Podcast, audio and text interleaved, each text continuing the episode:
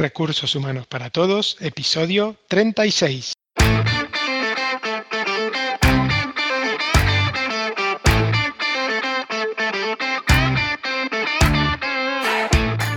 Bienvenida y bienvenido a Recursos Humanos para Todos, tu podcast semanal sobre recursos humanos. Podcast que podéis encontrar en iVoox, Spotify, en iTunes y en nuestra página web sdhumancapital.com donde también podéis encontrar más contenido en nuestro blog e información sobre nuestros servicios. Este podcast está pensado para profesionales de recursos humanos, gerentes o jefes de equipo y podrás encontrar técnicas, consejos, ideas, conceptos y noticias sobre la gestión de personas, eso sí, con un enfoque práctico y aplicable. Mi nombre es Santiago, socio en SD Human Capital y hoy me acompaña Ramoni. Hola, ¿qué tal? Buenos días. Bueno, hoy queríamos compartir con ustedes el evento al que fuimos con Ramoni el pasado jueves 7 de noviembre aquí en Barcelona, el Talent Day 2019. Un evento realizado por equipos y talentos que habla sobre el presente y el futuro de los recursos humanos. Eso es un evento que la verdad es que fue muy muy interesante. Tuvimos la oportunidad de asistir, escuchar a, grandes ponentes que nos hicieron reflexionar sobre, sobre el talento dentro de las organizaciones, sobre, muchos conceptos que vamos a intentar resumir aquí muy brevemente ¿no? y dar un cuatro pinceladas para poder entender de, todo lo que se habló. Pero lo que sí que, que me quedé sobre todo es eso, es la necesidad de pensar en el talento eh, como algo relevante dentro de las organizaciones y como creo que los ponentes que hubo eh, recalcaron y remarcaron la, relevancia que las personas adquieren eh, dentro de, de, estas organizaciones como motor, ¿no? que hace funcionar que todo, que todo vaya bien, vaya. Exacto, exacto. Y vamos a hablar ahora un poquito de, de los temas más importantes que, que, se tocaron, que se tocaron durante, durante toda la jornada. Pues sí, nos dieron una visión del talento desde muchas perspectivas, la verdad. Se habló eh, pues desde la visión de la alta dirección, ¿no, Santi? Ahí nos hablaban de algo muy importante que, bueno, que a nosotros nos va un poquito en contra, ¿no? Con nuestro nombre del podcast. sí, que es el recursos, porque las personas no somos recursos, ¿vale? Las personas es talento, somos personas con lo cual hablaban de, humanizar eh, el concepto para empezar. Eso es el primer eh, toque de atención que nos dieron, ¿verdad? Sí, no, no, hablar más sobre recursos y hablar sobre personas y que el departamento debería llamarse de otra manera, ¿no? Este, o, departamento de personas o, lo que sea, pero, pero no recursos, que, que es cierto, ¿no? Como decía Ramón. Sí, también nos hablaban de, la relevancia que este área tenía dentro, dentro de las empresas, la función estratégica que debían ocupar, porque era súper relevante eh, que estuviesen en, los comités de dirección, que estuviesen cerca de los CEOs para las tomas de decisiones, porque las personas eran un punto importante. Sí, exacto. Y entendiendo y poniendo a la persona, digamos, como, como centro, como corazón de todas las, de todas las empresas, lo que, y, que, y que lo decían mucho durante toda la jornada, digamos que, que lo más importante que tienen en las empresas son las personas, ¿no? Eh, que si esto va bien, entonces a la empresa le, le irá bien, entonces claro, claro con, e, desde esta perspectiva la función este, del departamento cobra mucha más cobra mucha más relevancia y tiene que y es una función estratégica, ¿no? De hecho, eh, a mí me gustaría comentar, por ejemplo, eh, cómo fue necesario cómo nos remarcaban también la necesidad de que la función de recursos humanos debía cambiar. ¿no? Aurea Benito, por ejemplo, la, directora de recursos humanos corporativo de, de SDIN, nos hablaba de desaprender, un concepto que a mí me encantó, ¿no? porque al final es cambiar el mindset, que es lo que hemos hecho siempre y como lo hemos hecho siempre es algo que debe modificarse y empezar a ver las personas dentro del centro, a crear, a crear valor desde, esta función de, de, personas, ¿no? llamémosle de personas o de talento en las organizaciones, cómo debemos adaptar nuestras políticas internas, eh, debemos cambiar y decir, pues, eh, oye, a partir de ahora la flexibilidad, eh, los códigos de, vestimenta es algo que desaparecen dentro de la organización. O sea, ¿cómo debemos adaptarnos a la realidad de las personas que forman parte y que quieren entrar a trabajar a nuestras organizaciones? Sí, claro, terminar este, por ahí de, tener algunos procedimientos o procesos que hoy tenemos este, durante el día en la mayoría de los departamentos y empezar a focalizar este, en las personas y cómo hacer que estas personas, eh, cuanto mejor estén en la empresa, mejor van a, van a rendir, ¿no? a enseñar a, trabajar por objetivos este, y ser más flexibles, como decía Ramón, y intentar cambiar y, de nuevo, como, como, lo había dicho Aurea, poniendo la persona en el centro. ¿no? Un tema también que se, se, habló mucho y bueno, no es poco relevante, ni muchísimo menos, es sobre la tecnología, ¿no, Santi?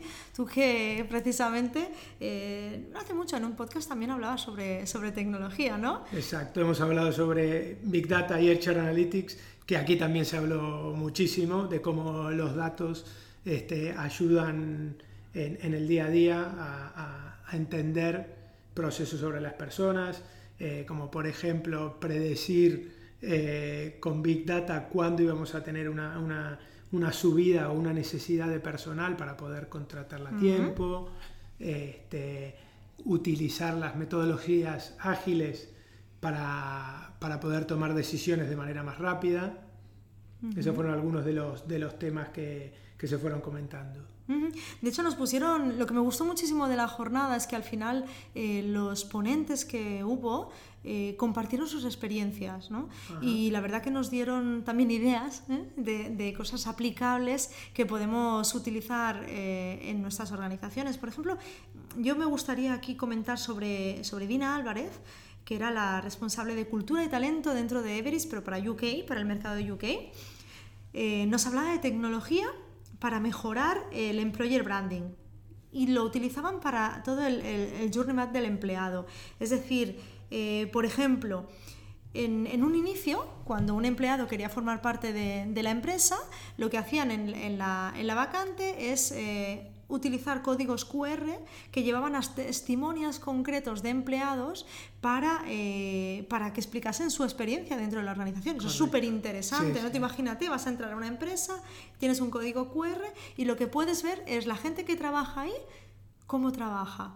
¿eh? Mm. Eso es ideal. Pero además de eso, también cuando se, ya esa persona se incorporaba, el primer día, le hacían un recorrido de realidad virtual. Imagínate que iban entrando por diferentes salas para ver y conocer la organización y qué es lo que se estaba haciendo en cada una de esas salas. y que podían elegir su camino, ¿no? Si iban para un lado, iban para el otro, ellos iban eligiendo qué es lo que querían ver y qué es lo que no querían, ¿no? Estaba muy bien. La verdad que sí, fue muy interesante. Luego también nos dieron ejemplos, evidentemente, de, gamificación eh, y cómo formaba parte pues, de cualquier área dentro de lo que sería eh, la gestión del talento, por ejemplo, en recruiting, eh, cómo utilizaban en, en Unilever también esta eh, esta herramienta de gamificación. También nos hablaron algo súper interesante, es eh, que la tecnología como acompaña a los departamentos y los ayuda, que es un poco lo que decías tú, ¿eh? Big Data, HR Analytics, pero que ayuda, que no sustituye. No, exactamente. Ahí este, Ana Romero, que es la taleta advisor de, de Unilever, decía justamente que, usar la gamificación los ayudó mucho en la primera parte del proceso de hacer la criba y, y lo hacen en mucho menos tiempo, son más eficientes y tienen eh, mayor velocidad para, también para, para, ellos y para responderle a los candidatos. De hecho, si no me equivoco, comentó que un tenía un 98% de acierto la máquina que hacía el primer filtraje. ¿Eh? ¿Te acuerdas, Sandy? un 98% de acierto, que las personas que habían sido seleccionadas con este método durante eh, el primer año continuaban en la compañía. O sea, después de ese primer año continuaban en la compañía. Así que, bueno, ojo, no está mal, ¿eh? A, tomar, a tomar nota, a tomar nota. Hay que mirarlo. Otro tema importante del que, del que se habló, y está un poquito atado también con esto de la gamificación y todo, es de la felicidad y el bienestar en el trabajo, donde se comentaron diferentes iniciativas que, que se iban haciendo, ¿no? De hecho, eh, aquí hay una frase que, que dijo Christian Viladoms, el director de Recursos Humanos de Europastri, eh, mencionó una frase de Eduard Punset que a mí también me, me caló, ¿no? Como es, la felicidad está escondida en la sala de espera de la felicidad. O sea, está ahí. Está ahí. Está ahí, simplemente hay que ir a buscarla. No podemos dejar que se quede en esa sala de espera. Entonces nos hablaban también pues, de, de cómo eh, mejorar esa felicidad, cómo mejorar el, el bienestar, eh, para que al final los empleados disfrutasen durante todo el, momento, durante todo el viaje que realizan con, la compañía, ¿no? que se sintiesen cómodos. Iniciativas como, por ejemplo, que ayudasen a mejorar el clima, como por ejemplo, Family Days, eh, participación en carreras benéficas, maratones. Eh, había mil y un ejemplos eh, de estas acciones que ayudaban a mejorar este bienestar. Fisioterapeutas en una empresa de un sector industrial, cómo incorporaban al fisioterapeuta dentro del, de, las opciones o de las eh, posibilidades que le daban al empleado, los beneficios. Mindfulness, talleres de mindfulness. Sí, No, y, ahí es exacto, ¿no? Muy importante de, de ver cómo mejorar la experiencia del candidato del candidato, no del empleado, durante, durante toda su experiencia en la empresa. ¿no? La realidad es que es esto, no es más que, que se lo pase bien sí.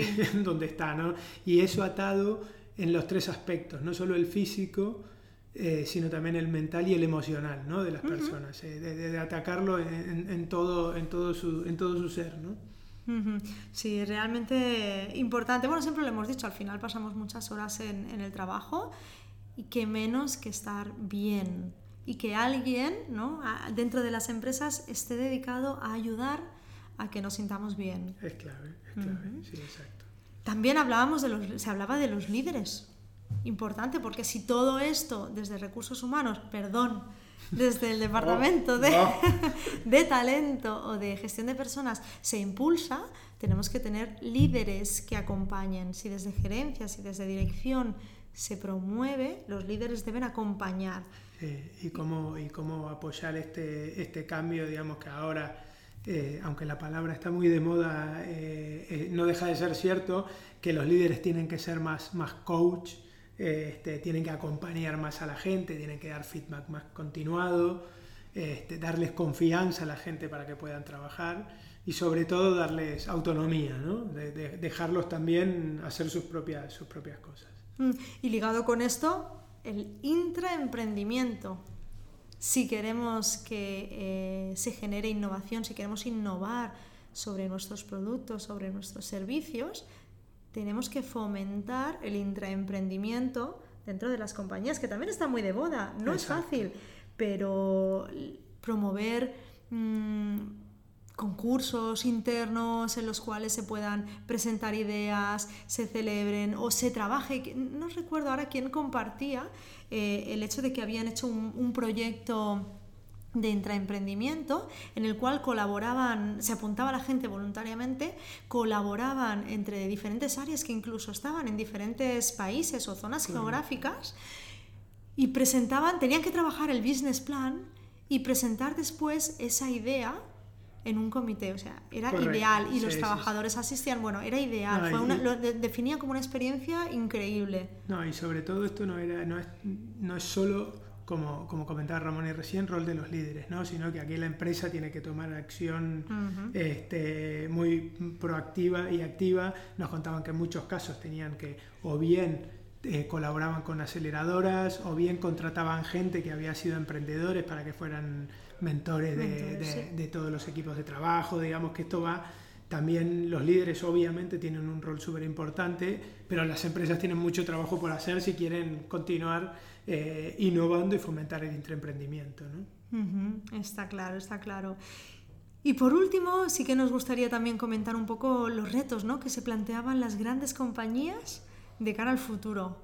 ¿Cuáles serán, Santi? ¿De qué nos hablaban? Uno que, que, se habló bastante fue de la diversidad, ¿no? De la, primero se habló de la diversidad eh, intergeneracional, digamos, como las personas, eh, los millennials que van ingresando eh, conviven con las demás generaciones y cómo fomentar y, sacarle partido, digamos, porque la realidad es que es una experiencia que debería ser enriquecedora para todos, ¿no?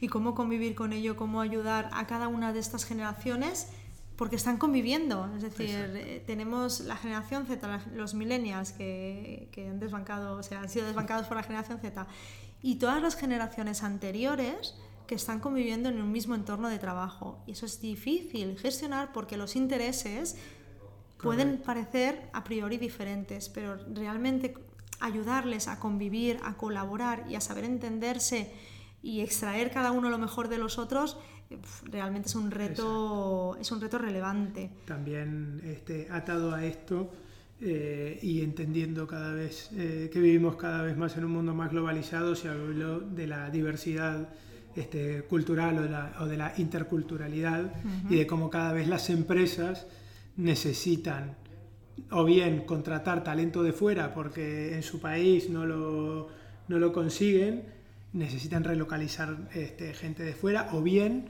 las empresas grandes que tienen personas en cualquier país y se tienen que comunicar y tienen que hablar todos los días y cómo este, las diferentes culturas también tienen que aprender a trabajar, a trabajar juntos. Con bastante, bastante necesidad, porque al final, si nos vamos al sector IT, del cual había también varios representantes, comentaban sobre todo las dificultades para, para atraer este talento y para retenerlo.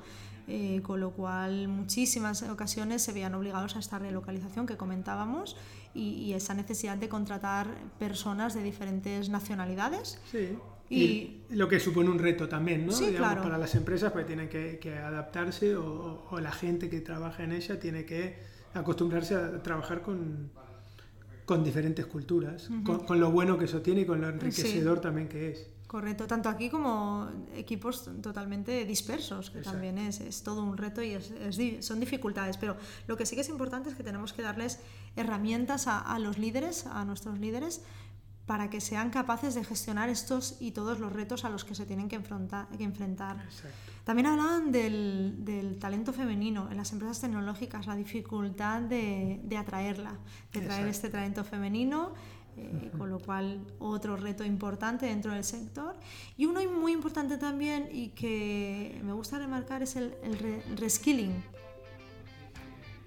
¿No, Santi? Sí, sí, exacto. Cómo las personas tienen que, que, cambiar y tienen que por ahí cambiar lo que saben porque su trabajo, su, su, trabajo va a cambiar y, tratar de enseñarles nuevas cosas y nuevas competencias para poder para poder continuar.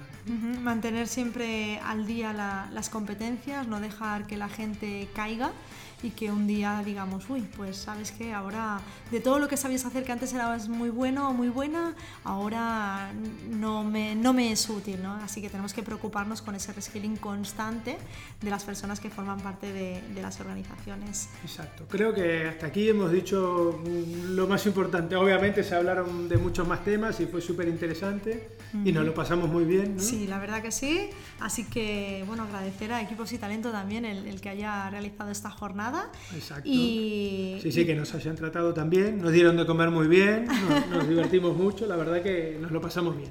Sí, sí, sí. Fue muy interesante y, esperamos poder asistir a los próximos eventos y haber compartido con vosotros ahora pues unas pinceladas de todo lo que se comentó en esa jornada. Exacto. Y hasta aquí nuestro nuevo episodio de Recursos Humanos para Todos. Los invito a que se pongan en contacto con nosotros nos den su opinión y nos sugieran temas o preguntas concretas. Lo pueden hacer a través del email recursoshumanosparatodos.sdhumancapital.com o a través de la página de contacto en sdhumancapital.com barra contacto. Si el contenido de este podcast te gusta, no te olvides de suscribirte, darnos 5 estrellas en iTunes y me gusta en iVoox y Spotify.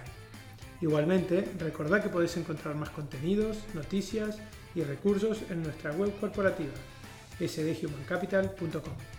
Muchas gracias por todo, por tu tiempo, por tu atención y por tu interés en estos temas sobre la gestión de personas.